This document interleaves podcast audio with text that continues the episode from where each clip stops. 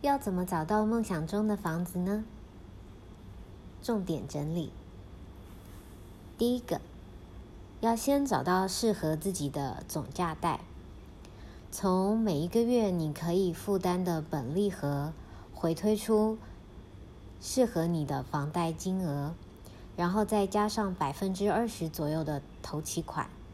这样子呢就会是适合自己的总价带。第二个，